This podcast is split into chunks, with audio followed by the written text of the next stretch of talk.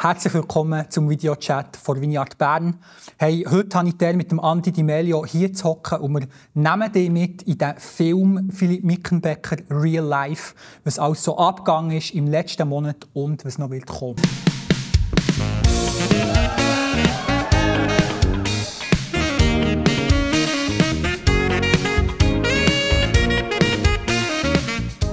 Hey Andi, so gut, wieder mal mit dir hier zu hocken und ähm, Du hast ganz, ganz intensive Zeit hinter dir und vielleicht auch noch vor dir. Das werden wir alles ein bisschen herausfinden. Ähm, zuerst würde ich einfach gerne mal fragen, hey, wie geht es dir in dem Moment, wo so viel im Lauf ist, Filmpremiere, Umtouren, ähm, Arbeiten und, und, und?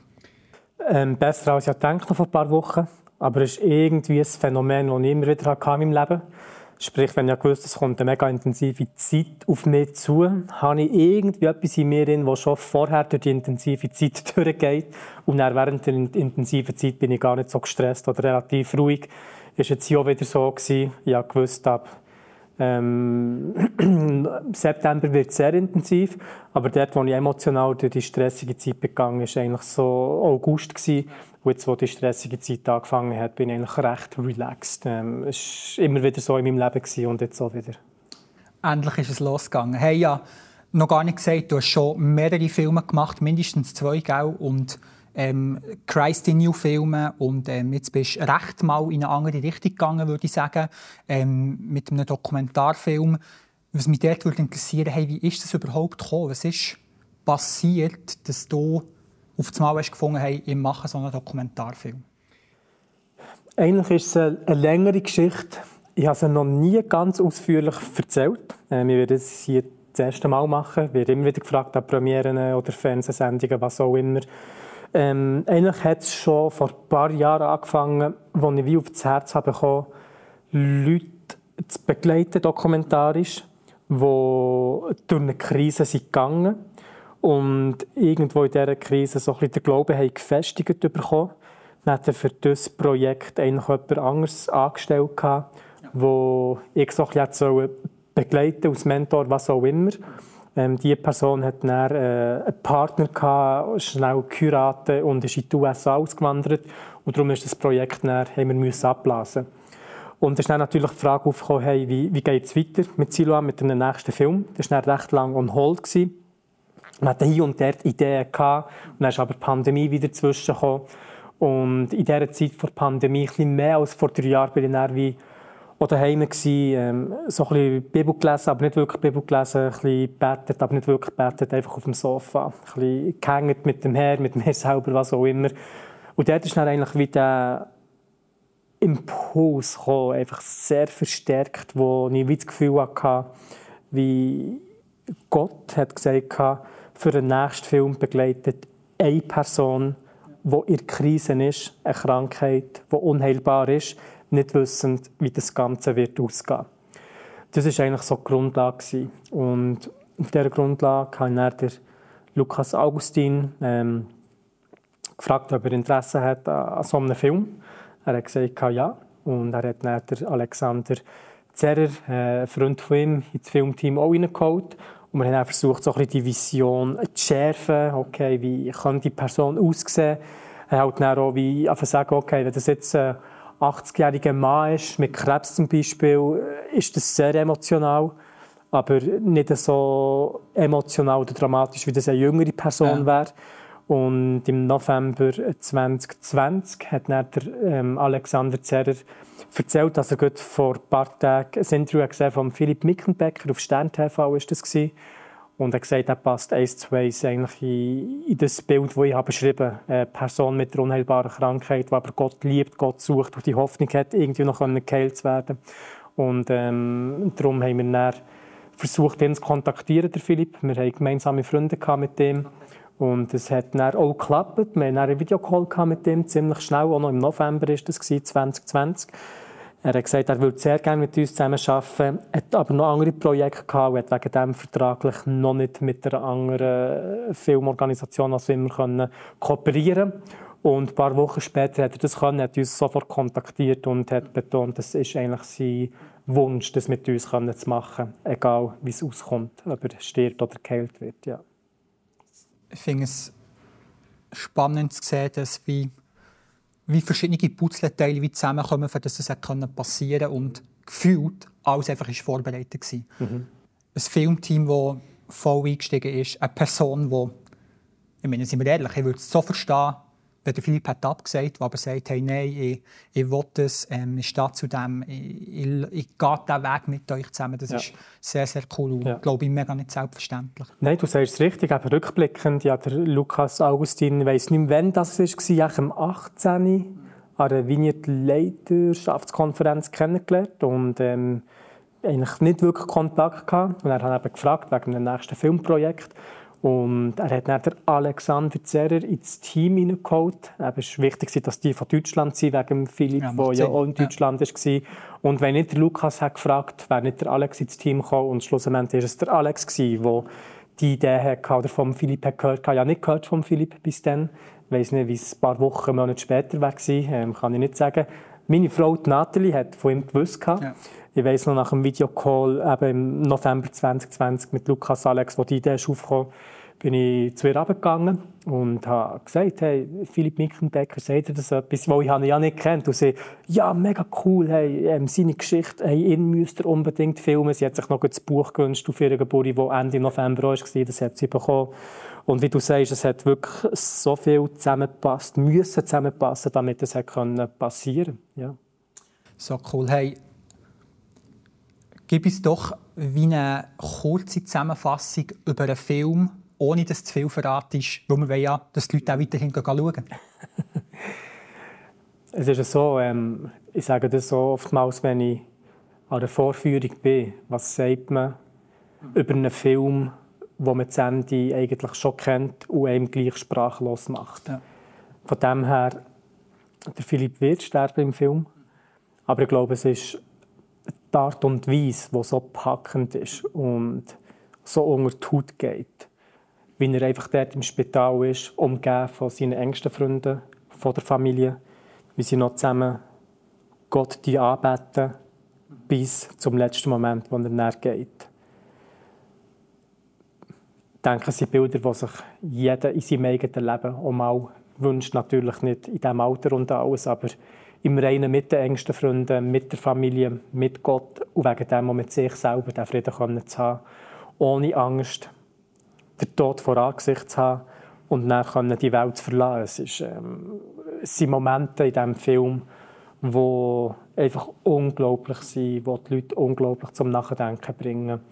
Ähm, praktisch nach jeder Vorführung im Schluss ich habe fast das Gefühl, Corona ist nochmal ausgebrochen, wo irgendwie alle im im Schnitzen sind. Und ähm, ich habe noch nie so einen Film gesehen. Ich meine, ich habe jetzt über 60 Mal gesehen. Ja. Ähm, ich gehe grundsätzlich, wenn ich ab Vorführungen gehe, nicht nochmal den ganzen Film schauen, weil es irgendwo durch, es geht mir immer noch recht nach. Ich bin aber die letzten 10 Minuten, 15 Minuten immer noch drin und jedes Mal kommen einfach noch Tränen. Also ja. Es lässt auch mehr nicht kalt, ob schon ich habe es so manchmal gesehen und könnte doch eigentlich so, so vertraut sein mit dem, aber das ist nicht der Fall, ja. Ja, ich, du bringst für mich dort wie ein Thema auf, äh, wo ich, wo ich auch würde sagen hey, that's it. Ähm, mir denkt, der Film macht so betroffen. Und es macht auch so betroffen, weil der Philipp das zulässt, dass Menschen in seinem Leben dürfen betroffen werden von dem, was er gelebt hat. Und mir ist ähm, ein, ein Insta-Video geblieben, das ich glaube, von Berlin war, wo der eine eine Gruppe interviewt und so zwei Männer. Und er fragt der eine, hey, komm, sind wir ehrlich, hast du auch gerannt im Kino? Und er hat der andere ein bisschen gezögert und gesagt, was wäre jetzt die männlichere Antwort? Und er hat der, der interviewt, gesagt, ähm, hey, wahrscheinlich wäre die männlichere Antwort, wenn du gerannt mhm. was die betroffen machen kann. Und der andere hat einfach so schön, ist dazu gestanden und gesagt, hey, ja, es hat mich so betroffen gemacht. Ich habe gerannt, absolut. Und ähm, ich habe selber auch gerannt, by the way. Ähm, ich konnte es lange zurückhalten, aber, aber nicht ganz. Und ich glaube wirklich wegen dieser Betroffenheit, die, die mir so imponiert, wo ein Philipp zugesteht seinen Freunden, seinen engsten Leuten, die du gesagt hast, hey, ihr könnt in meinem tiefsten Schmerz, in meiner möglicherweise grössten Unsicherheit, obwohl er immer von dem Frieden geredet hat, den er hat, aber ihr könnt dort dabei sein, ich lasse euch teilhaben. Und ich glaube, ähm, dass dort wie auch wie ein Schrei vor Menschheit drin ist, hey, ich wünsche mir so, Menschen um mich herum zu haben, was betrifft, wie es mir geht, wie ich lebe. Und ich glaube, das bringt wie auch das Potenzial für die, die es sehen, mit sich, wie können das adaptieren auf das eigene Leben. Hey, ich will mehr ähm, betroffen fühlen, wenn andere Menschen in meinem Leben sind, wo es wie nicht gut geht. Aber ich will genauso auch Menschen die Möglichkeit geben, dass mein Leben sie betrifft. Genau. Mhm.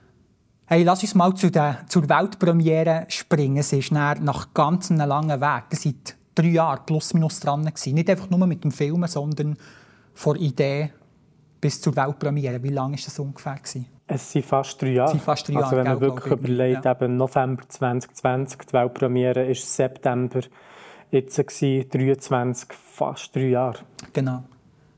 Drei Jahre Arbeit im Denken, Du hast mega viel gebügelt mit verschiedenen Teams. Ähm, wie war das für dich in dem Moment, wo du in Berlin warst, Weltpremiere, jetzt geht's los? Oh. ich glaube, die Reaktion sagt schon aus. Ja. ähm, es war enorm verzögert, das Projekt, aus ganz vielen verschiedenen Gründen. Ich war sehr froh, gewesen, ist es endlich losgegangen. Ich habe sehr gerne, wenn Momentum im Leben vorhanden ist, wenn Sachen sich bewegen gegen die richtige Richtung. Und ähm, das haben wir gespürt, dass das der Fall ist. Schon ein paar Wochen vor Berlin haben wir das endlich wieder so ein bisschen generieren das Momentum gegen vorne schauend und vorne gehen auch. Und ähm, ja, ich war der, sehr gespannt, wer kommt, wer kommt nicht. Es haben viele ähm, auch eben bekannte Influencer oder Promis zugesagt und du weißt halt nicht immer, kommen sie wirklich, aber ja. es sind tatsächlich eigentlich alle von denen gekommen, die wir auch erwartet haben. Es war wirklich schon fast wie eine Hollywood-Premiere. Also wir haben von Paramount äh, Hochrangigen gehabt, die kommen. Und er hat gesagt, hey, schaut, wenn wir so eine Weltpremiere machen, sieht das genau so aus, wie es dir aufgezogen hat. ein Kompliment gegeben, hat roten Teppich, Celebrity Wall und Film Wall, alles Mögliche ähm, ist rechtes Zeugs ähm, und ja, also ich habe nie gezweifelt, dass der Film nicht gut wird ankommen bei den Leuten. Von dem her, einige vom Team haben mega noch die Unsicherheit gehabt, wie kommt der Film an. Jetzt ist er das erste Mal so öffentlich ähm, im, im, Kino mit mehreren Gästen und ähm, die Reaktionen waren durch und durch einfach ja, positiv gewesen, sehr bewegend natürlich. Und darum ja, ist es ein wichtiger Start gewesen jetzt für die Veröffentlichung des Films, die Weltpremiere. Yes. Was ist in Berlin selber passiert oder in Deutschland an diesem Abend mit den Polarlichtern? Kannst du das noch erzählen? Ja, sicher. Ja. Also die Weltpremiere hat am 7. angefangen, am 18. September, Montagabend. Wo dann, genau so am 7. Äh, sind wir rausgegangen und es hat überall so Regenbögen über Berlin. Das war sicher ein schönes Zeichen. Gewesen. Und für die, die vielleicht die Geschichte nicht so kennen, von Philipp Mickenbecker, er hat wie ein Schlüsselerlebnis in seiner dritten Krankheitszeit, wo er eben Diagnose von den Ärzten ähm, Krebs im Endstadium, zwei Wochen bis zwei Monate maximal, hat er noch zu leben. Und dann hat er dann das Gefühl, er soll noch eine Reise machen nach Island mit seinen besten Freunden. Und hat dann dort mit Gott so das Ringen gehabt, hey, soll ich meine Beerdigung vorbereiten oder nicht? Und in diesem Ringen mit Gott hat er das Gefühl gehabt, frag ihn nach Polarlichter. Und er wusste, es ist eigentlich ihre Zeit, wo keine Polarlichter sind ähm, in Island. Und dann wie das gleich gemacht, was er gemacht hat. Er denkt, du bist so blöd, jetzt wirst du keine Polarlichter sehen und du willst sterben. Und warum hast du das gemacht? Und ist dann zurückgegangen zu den anderen Freunden dort. Und in dem Moment waren überall Polarlichter. Gewesen. Und alle sind durchgedreht, weil sie gewusst das, das ist nicht üblich. Und das ist schon eine wichtige Szene im Film natürlich. Und er hat dann auch öffentlich über das geredet, dass das so ein bisschen seine Verheißung war, dass er nicht wird sterben sondern noch wird leben.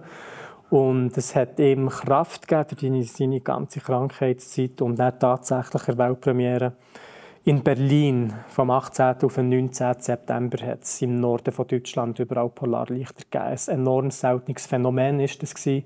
Darum die Medien haben das enorm aufgenommen. Die Polarlichter Bild hat sogar noch aufgenommen im Zusammenhang Bildzeitung mit dem Film, ähm, dass das für Philipp relevant ist und jetzt so passiert ist. Und eine Woche später haben wir dann die Schweizer Premiere gehabt, über das Wochenende und tatsächlich dann auch in der Schweiz von Sonntag auf Montag sind hier in der Schweiz sogar Polarlichter zu sehen. Also, pff ja, Wahnsinn. Crazy. Yes, ähm, wir haben mal auch ein bisschen darüber geredet, also du und ich, hey, wie viele Kinos äh, könnten den Film aufnehmen, also aufnehmen, zeigen, veröffentlichen und so. Und ähm, was war so das insgeheime Ziel gewesen, am Anfang mal, wie viele Kinos, auf wie viele Kinos habt ihr gezielt oder vielleicht auch mhm. Mein persönliches insgeheime Ziel ähm, 100 Kinos. Gewesen. Und ich habe dann gemerkt, mit Kinoverleih, Kinobetreibern, dass die Erwartungen dort etwas anders waren. Die haben meistens von 30 bis 40 ja, genau. Kinos geredet. Ich habe dann einen ins Team hineingeholt, der hat geholfen dass wir das selber in Kinos bringen können, weil uns kein Kinoverleih eigentlich wollte in diesem Moment. Und wir haben dann das unscheinbare, unerreichte Ziel von, unerreichbare Ziel von 50 Kinos gesetzt, intern aus Team. Und ähm, ja, jetzt haben wir über 300 Kinos. Das ist sogar bei weitem, weitem mein eigenes Ziel von 100 Kinos übertroffen und über 200 Gemeinden. Das heisst, wir haben über 500 Vorführungsorte. Ja. Und Kinos natürlich mehrmals zeigen, Tausende von Vor äh, ja, Vorführungsmöglichkeiten. Also unfassbar. Niemand hat es gedacht. Niemand hat es gedacht. Ja. Hast du auch irgendwie gehört weißt, von den Kinos, die im Nachhinein auf euch zukommen, was der Grund ist? Also, äh, kannst du dir erklären, was ist dieser Boost? Für das so viel dort jetzt wie eigentlich gesagt haben, hey, wir sehen wie einen fahrenden Zug und wir wollen dort aufspringen, wir wollen dort mhm. dabei sein. Das ist es eigentlich. Ähm, so blöd, wie es tönt. Ähm, ich weiss noch, als wir die erste Anfrage rausgelassen haben, die Kinos gar nicht Freude gehabt. Ähm, ich kann mich gut an ein Mail erinnern, das heisst, eigentlich ist es eine Frechheit, dass die schreiben, das ist nicht offizielle Verleih. Ähm, Kinos haben eine Krise nach der Pandemie, die sind auf gute Filme angewiesen, die die Leute in die Kinos reinbringen. Hören auf, Kinos anzuschreiben. Also, sie haben das pauschal, pauschal gemacht. Und äh, unter anderem das Kino hat auch gefragt, ob sie den Film haben können.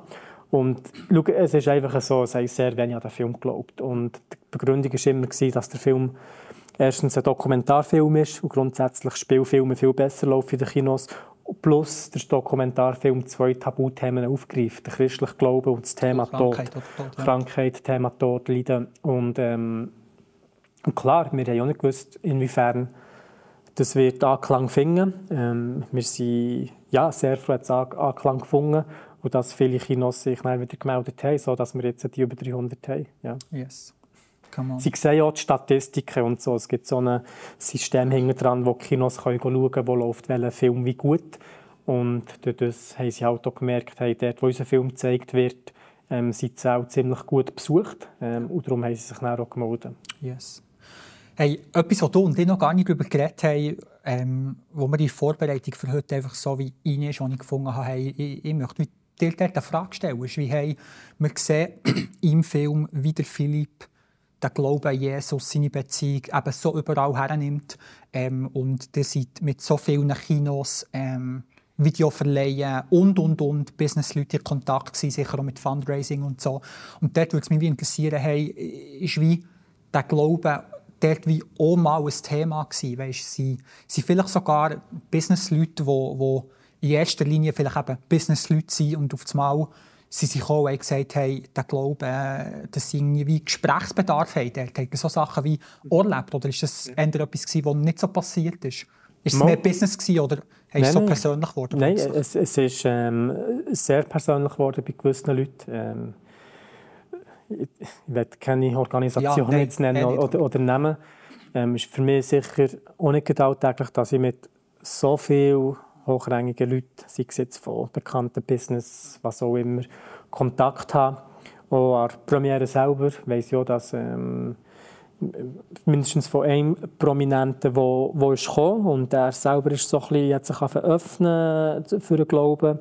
Seine Frau hat nicht, hat nicht wollen. Wir haben ihm den Film im Voraus geschickt, hat mit seiner Frau geschaut, weil er gesagt hat, dieser Film war der Türöffner für den Glauben für meine Frau. Merci viel, viel mal. Ähm, wir wissen von einer anderen bekannten Person, die zum Glauben ist gekommen, durch den Film. Ähm, und von dort her, das sind die Sachen, die wir jetzt äh, konkret wissen, aber das zeigt eigentlich auf, dass im Hintergrund wahrscheinlich noch viel mehr abgeht. Aber Absolut, ja. hat es definitiv auch einige Leute so erschüttert, dass sie wahrscheinlich wirklich die richtige und wichtige Frage im Leben haben stellen. Und yes. zum Glück auch auf die richtige Antwort sie kommen, ja. Yes, Ey, sehr spannend. Ich möchte noch den Schwenk auf Bern machen. Ähm, du hast schon angesprochen, wir haben am 7. Oktober haben wir eine Premiere haben im Cineclub zweimal, beide Mal glaube ich, voll gewesen, oder? Ja. Ich war im 5 Uhr, bums voll gewesen, so viele Leute, die ich kennt habe.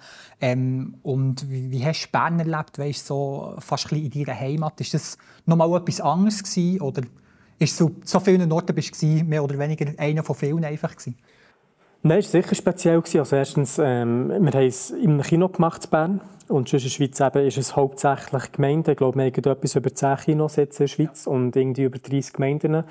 Ähm, das Kino war mega schön. Gewesen. Also ich wirklich gedacht, wow, es ist nur ein Kinosaal dort. Das heisst, wir haben eigentlich das ganze Kino-Ding für uns exklusiv gehabt. Und eben schön mit rotem Teppich überall ausgelegt. Der Saal selber war sehr schön. Gewesen. Viele Leute, die ich natürlich auch habe kennt, einige, die ich seit Jahren lang nicht mehr gesehen habe. Das war ein riesen Highlight für mich persönlich. Also ich habe es geliebt, das in Bern dürfen zu machen. Es hat sich auch wirklich so angefühlt, hey, das ist unser Heimspiel, da sind wir in Bern und mit vielen bekannten Gesichtern.